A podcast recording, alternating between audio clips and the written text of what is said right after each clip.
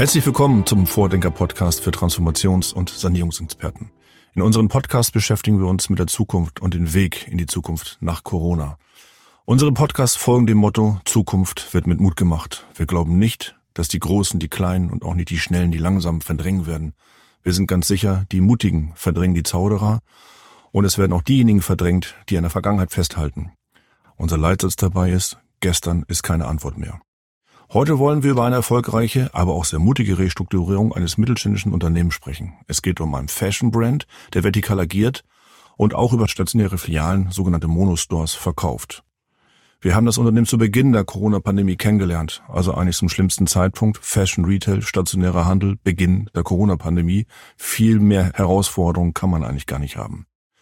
Und dadurch, dass das Unternehmen schon in 2019 ein Sanierungsfall gewesen ist, zumindest negative Ergebnisse geschrieben hat, hatten wir auch keine Chance, KfW-Fördermittel zu bekommen. Und deswegen mussten wir den Lockdown, der vor uns lag zu Beginn des Projektes, ohne solche Fördermittel finanzieren und auch die ganze Restrukturierung oder Transformation dieses Geschäftsmodells ohne staatliche Hilfen machen. Nicht schlimm, aber es wäre natürlich leichter gewesen, wenn man, wie alle anderen auch, die ja KfW-Gelder teilweise bekommen haben, dieses Geld genutzt hätte, um die Transformation zu beschleunigen. Heute, Dezember 2021, erwirtschaftet das Unternehmen fast 8% EBITDA-Marge, also eine super Ertragskraft für dieses Geschäftsmodell hat einen Online-Anteil, und das war einer der Erfolgskriterien für diesen Turnaround, von fast 60 Prozent. Und die Rohertragsmarge konnte einerseits durch ein Trading up, dass der Stucknutzen steigt, aber auch durch eine verbesserte Einsteuerung und eine verbesserte Kanalmix gesteigert werden. Also auf allen Financial KPIs ist man besser geworden, trotz Corona.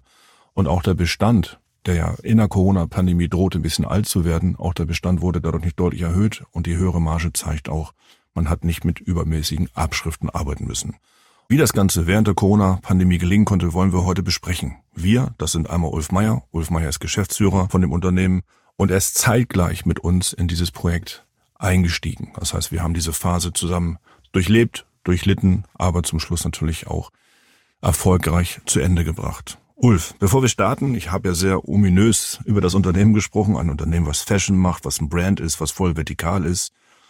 Lass uns doch mal hören, was ist das für ein Unternehmen? Wie heißt das Unternehmen? Und was ist das Kerngeschäft? Ich glaube, du kannst das viel authentischer erzählen als ich, weil ich habe nur mal ein Konzept dazu geschrieben. Ja, also Elklein ist ein Label, das es schon relativ lange halt auch gibt, also über zehn Jahre jetzt auch.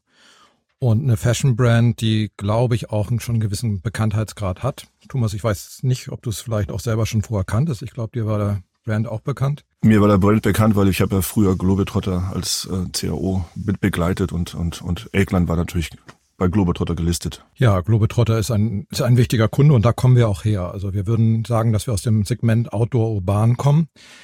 Outdoor Urban ist etwas, wo wir sagen, wir haben viele Adaptionen aus dem Outdoor-Bereich. Da sind auch andere Marken unterwegs, auch andere bekannte Marken unterwegs. Was vielleicht die Elkline ausmacht, ist, dass wir wirklich nicht adaptiert sind, sondern dass wir wirklich Outdoor-Mode halt für den städtischen oder für den Casual-Bereich herstellen. Ja, ich finde die Gründungsgeschichte so, so toll mit dem mhm. VW-Bus und, und mit ja. eurem Logo. Vielleicht magst du mal erzählen. Also das Logo ist markant und, äh, und die Gründungsgeschichte habe ich immer gerne vom Stefan Knüppel, der es ja mal gegründet hat, gehört. Ja, der Stefan, der hat das ähm, quasi halt sozusagen aus dem Bus heraus gegründet. Er kommt so ein bisschen aus dem, aus dem maritimen Bereich und hat dann angefangen, halt ähm, Shirts und, und ähm, Hoodies zu bedrucken und ähm, hat damals eine Weihnachtskarte versendet und da hat ähm, damals seine Freundin halt ein Elch gemalt halt als Weihnachtskarte und das ist so gut angekommen, dass man diesen Elch halt im Prinzip als Markensymbol genommen hat und ich würde auch sagen, am Anfang war das eine Community-Marke halt, also eine Marke, die die wirklich halt äh, durch so eine Community gelebt hat. Genau, das, das fand ich das Faszinierende. Er hat immer erzählt, mhm. ja, ich habe diese T-Shirts aus meinem Bulli, also so stellt man sich halt Gründungsphasen vor verkauft und, äh, und dieser Elch ist ja auch zu einem Logo geworden. Dann ist der Elch ein bisschen verschwunden, glaube ich, und auch, glaube ein Teil der Erfolgsgeschichte ist auch, dass ihr den quasi diesen alten Markenkern wieder rausgeholt habt. Ja, genau. Man wollte sich dann verändern, hatte da die Pläne 2018 dann aufgelegt und wollte die Marke verändern. Ich sage immer heute, das ist so ein bisschen wie Abercrombie wo wir das ja auch gesehen haben. Das hat Abercrombie auch in vielen Bereichen nicht so gut getan. Ich glaube, das ist allgemein bekannt. Mhm. Das hat auch bei Elkline zu Schwierigkeiten geführt. Wenn, wenn wir eine Marke so stark verändern, dann ist natürlich halt ähm, da ordentlich was los. Genau, das, das ist, glaube ich, ein Fehler. Man, also wir sind ja mal bei Hess Natur gewesen und Hess Natur war dann sehr stark bei Marco Polo, hat sich also sehr stark an Marco Polo angelehnt. Also hat die Marke viel zu modern gemacht und hat sie auch wieder ist ja auch eine vergleichbare Marke, ist ein bisschen sehr nachhaltig und hat die Marke wieder zurückgeholt eigentlich in die Zielgruppe, wo sie reingehört. Abercrombie ist, glaube ich, ich glaube, das ist keine gelungene Restrukturierung, weil diese Marke ist einfach durchgerockt. Die hat man viel zu schnell durch den Trend-Lebenszyklus ähm, nach hinten gebracht in den Mass-Market. Also ist, glaube ich, keine, keine gute Geschichte für eine Markenrelaunch. Aber Elkline ist ja auch eine Nische. Ne? Ist ja wirklich eine Nischenmarke. Ist eine, ist eine Nischenmarke, ja. Mhm. Wir sind direkt damals von den Gesellschaftern angesprochen worden. Also so haben wir eigentlich das Mandat Elkline bekommen. Ähm, und der erste Schritt war, könnt ihr euch das Unternehmen mal ansehen, was kann man daraus eigentlich machen? So, und es wurde relativ schnell deutlich. Wir haben da ein Management-Defizit, wie sehr häufig in Restrukturierung. Das haben wir in der Gutachtenphase erkannt und haben dann gesagt, okay, die Gesellschafter haben uns auch gefragt, kennt ihr jemand, der das Unternehmen für uns äh, im Prinzip heil machen kann, der es wieder in die Zukunft führen kann und das trotz der Corona-Phase. Und da haben wir den Kontakt zwischen dir und den Gesellschaftern hergestellt. Was waren so die, die Gründe? Also was hat das Unternehmen quasi vor Corona schon verkehrt gemacht und warum wurde das Unternehmen eigentlich ein Sanierungsfall? Ja, also wie, wie wir das eben gerade schon gesagt haben, gab es diese Transformation halt in der Marke, in Brandbuilding. Und das führt natürlich zu vielen Veränderungen. Und dazu kommt natürlich, dass der Handel sich generell jetzt auch sehr stark verändert in den letzten Jahren. Das ist allgemein bekannt. Und dann kam Corona und Corona hat noch mehr Veränderungen halt im Prinzip erzwungen. Ich würde aber sagen, halt, wenn man das mal sagt halt, okay, Veränderungen haben Chancen und Risiken zugleich, ähm, auch sehr viele Chancen oft.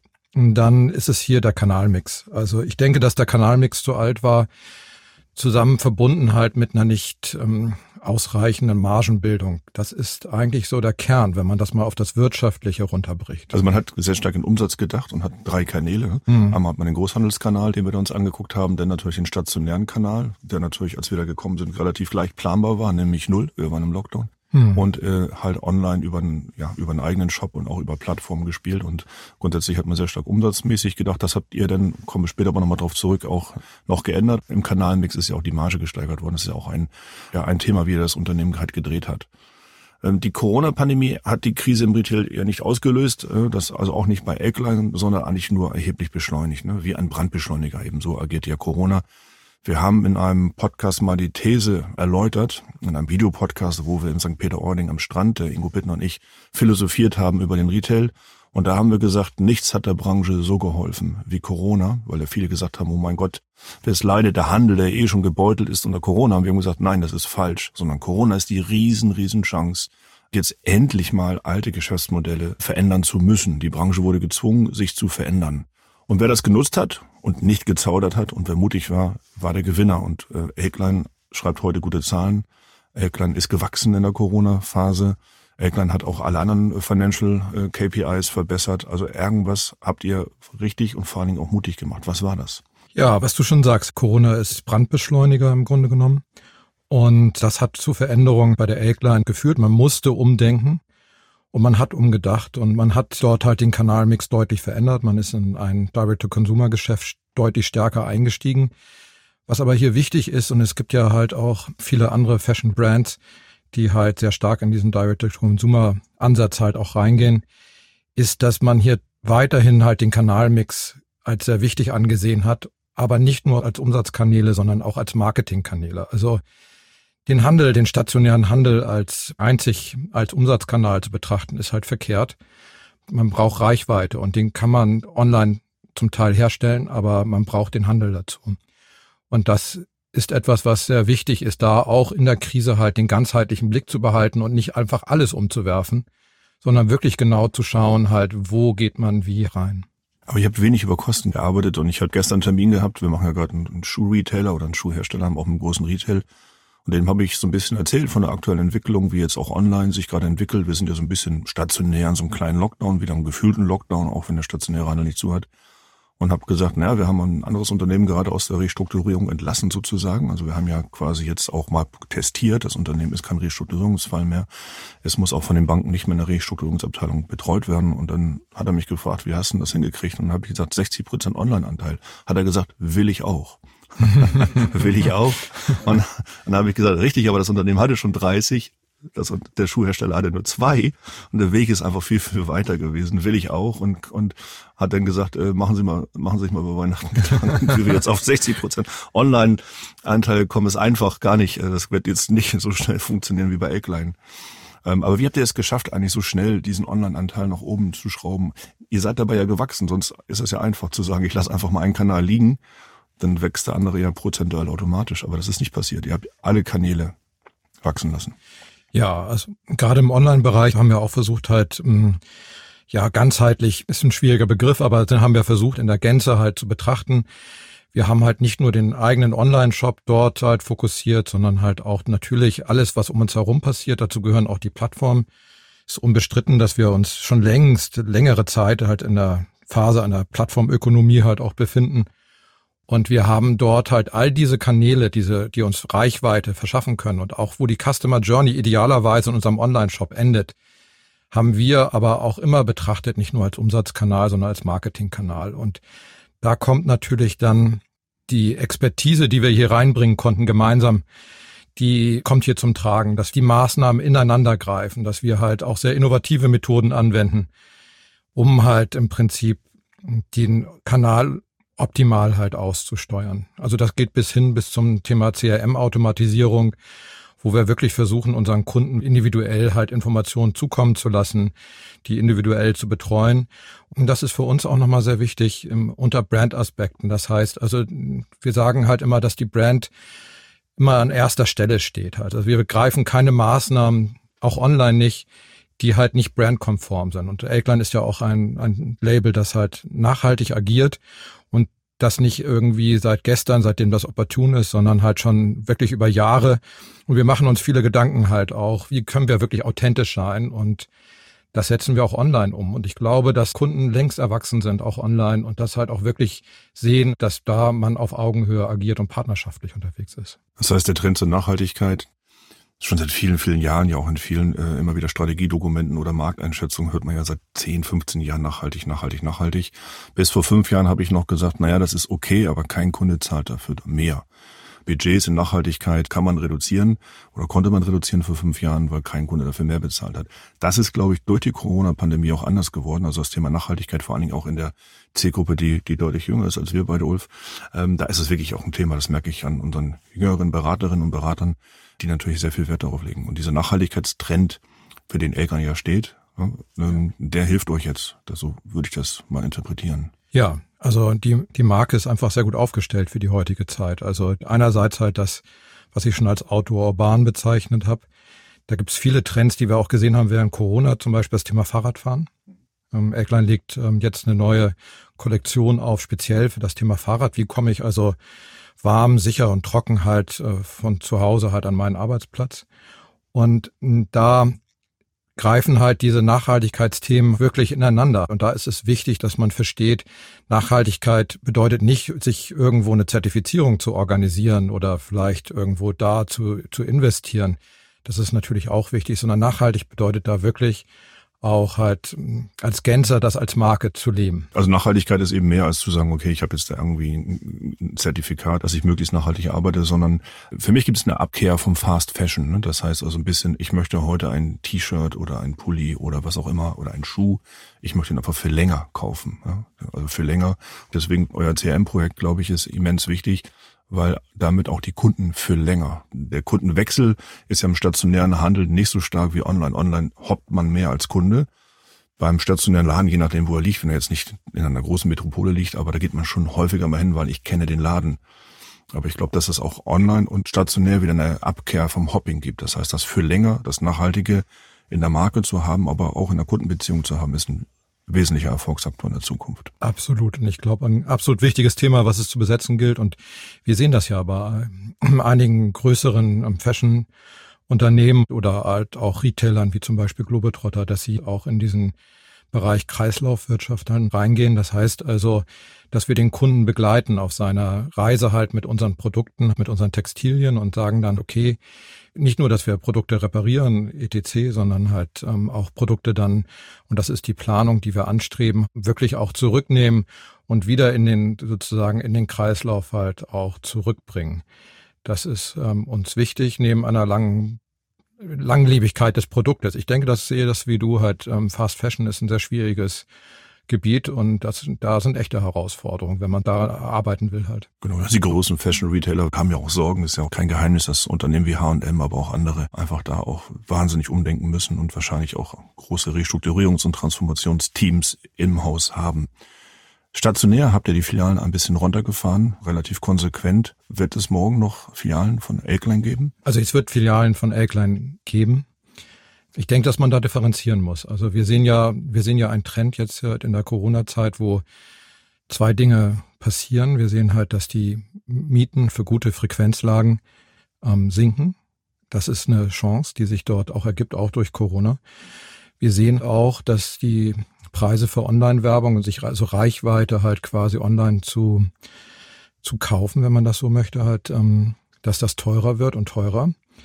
Ähm, und das muss man natürlich ganz genau beobachten. Das beobachten wir auch und deswegen ist es auch sehr schwierig, eine Prognose zu erstellen. Also wir glauben, dass wir auf jeden Fall stationär zu finden sind.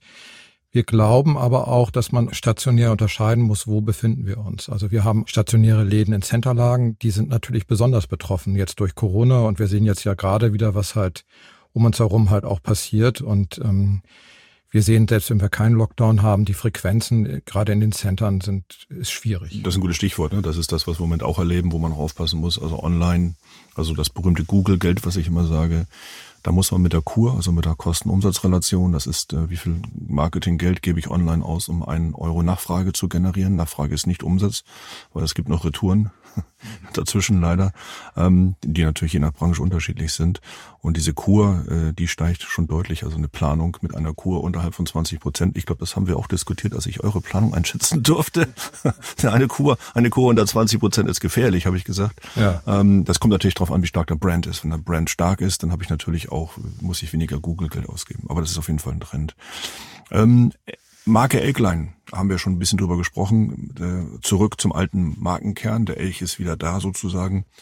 Was ist die Zielgruppe von Elklein und wie wird sich Elklein künftig positionieren? Also wo findet ihr eure Traumkunden? Ja, also wir machen uns natürlich viele Gedanken über, wer kauft Elklein, wer, wer ähm, ist Markenfan und ähm, versuchen halt auch natürlich unser Label halt authentisch zu gestalten, aber versuchen auch zu verstehen, wer kauft uns letztendlich auch. Und wir haben ja eine starke Ausrichtung auf unsere Brand, wo wir die Brand sagen halt, ist, ist führend halt. Und wenn ich jetzt mal ähm, Bettina als Aussage mal nehme, die ist Head of Brand bei Aigline, also ist dort halt führend in dieser, in dieser Frage halt, dann, dann bricht sie das manchmal runter und sagt halt, mh, hm, das sind Flussabwärtspaddler. Und Flussabwärtspaddler hört sich erstmal komisch an, ist ja ein Begriff, den wir ja so nicht kennen. Aber ich selber wohne da oben am Alsterlauf ich fahre gerne mit unseren Jungs, fahre ich ganz gerne mal die Flussabwärts halt bis zum nächsten Lokal und trinke da ganz gerne. Welche ab ist, ist okay, welche auf, also flussaufwärts ist. Ich, genau, flussaufwärts ist in der, in der Alster sehr schwierig und hm.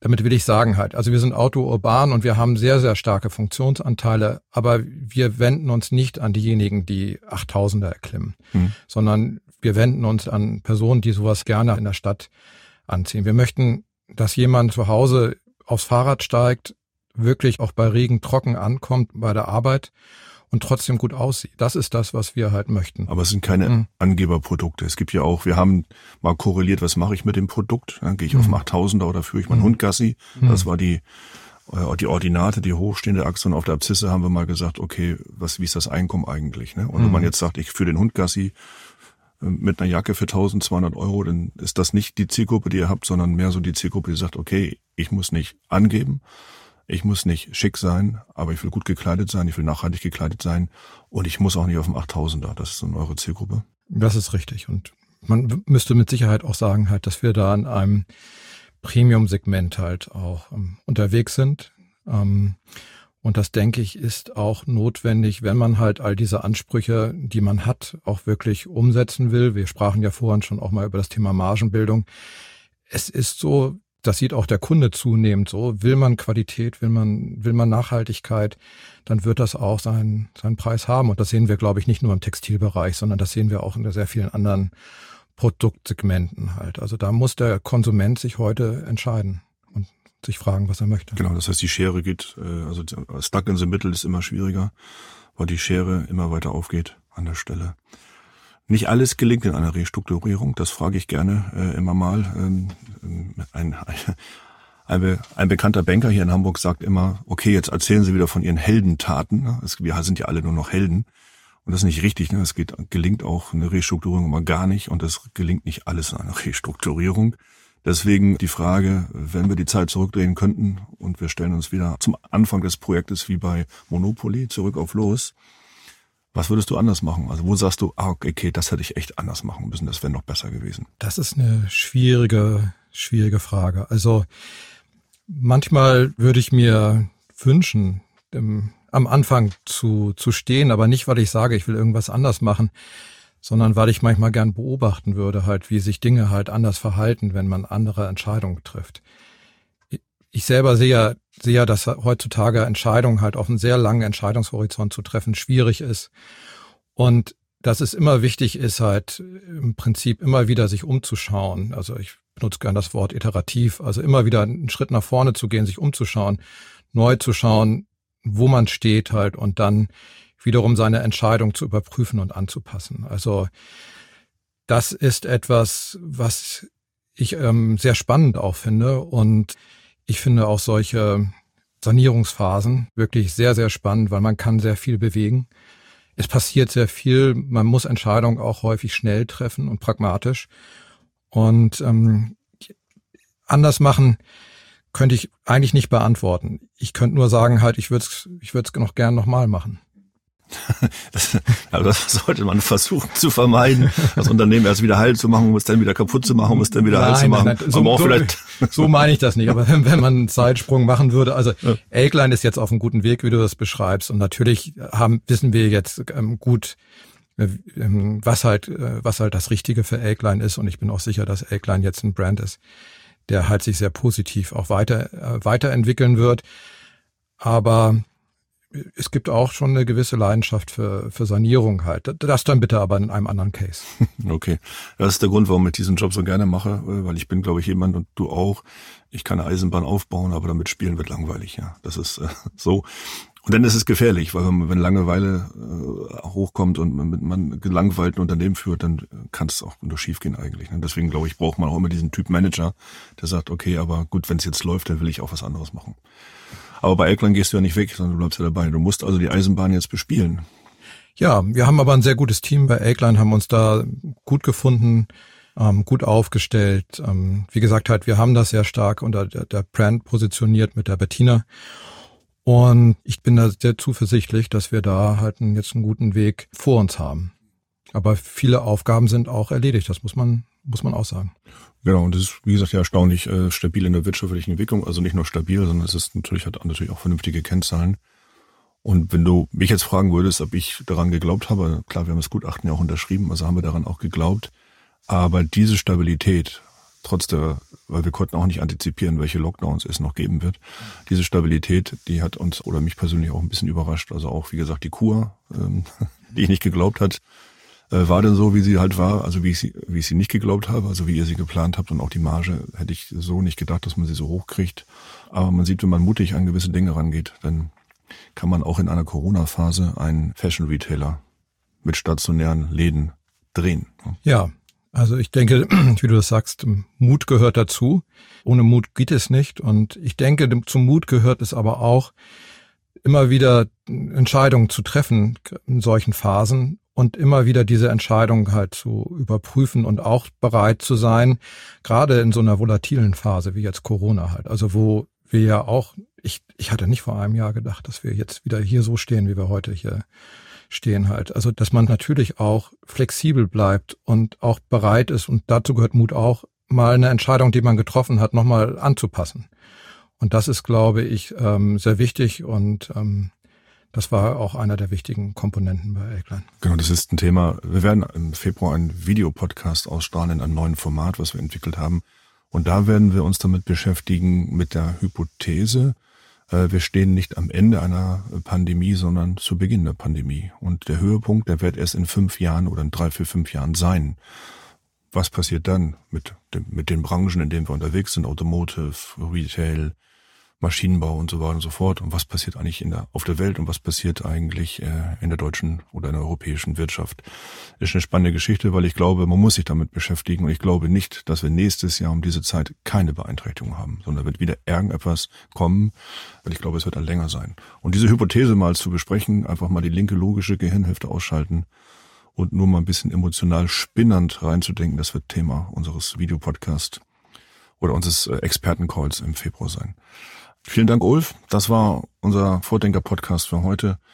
Schwerpunkt wieder mal eine Success Story. Wir haben im letzten Podcast ja auch über eine Success Story, über einen Turnaround damals im, im Anlagenbau berichtet. Ähm, wir sagen Danke und Tschüss für heute.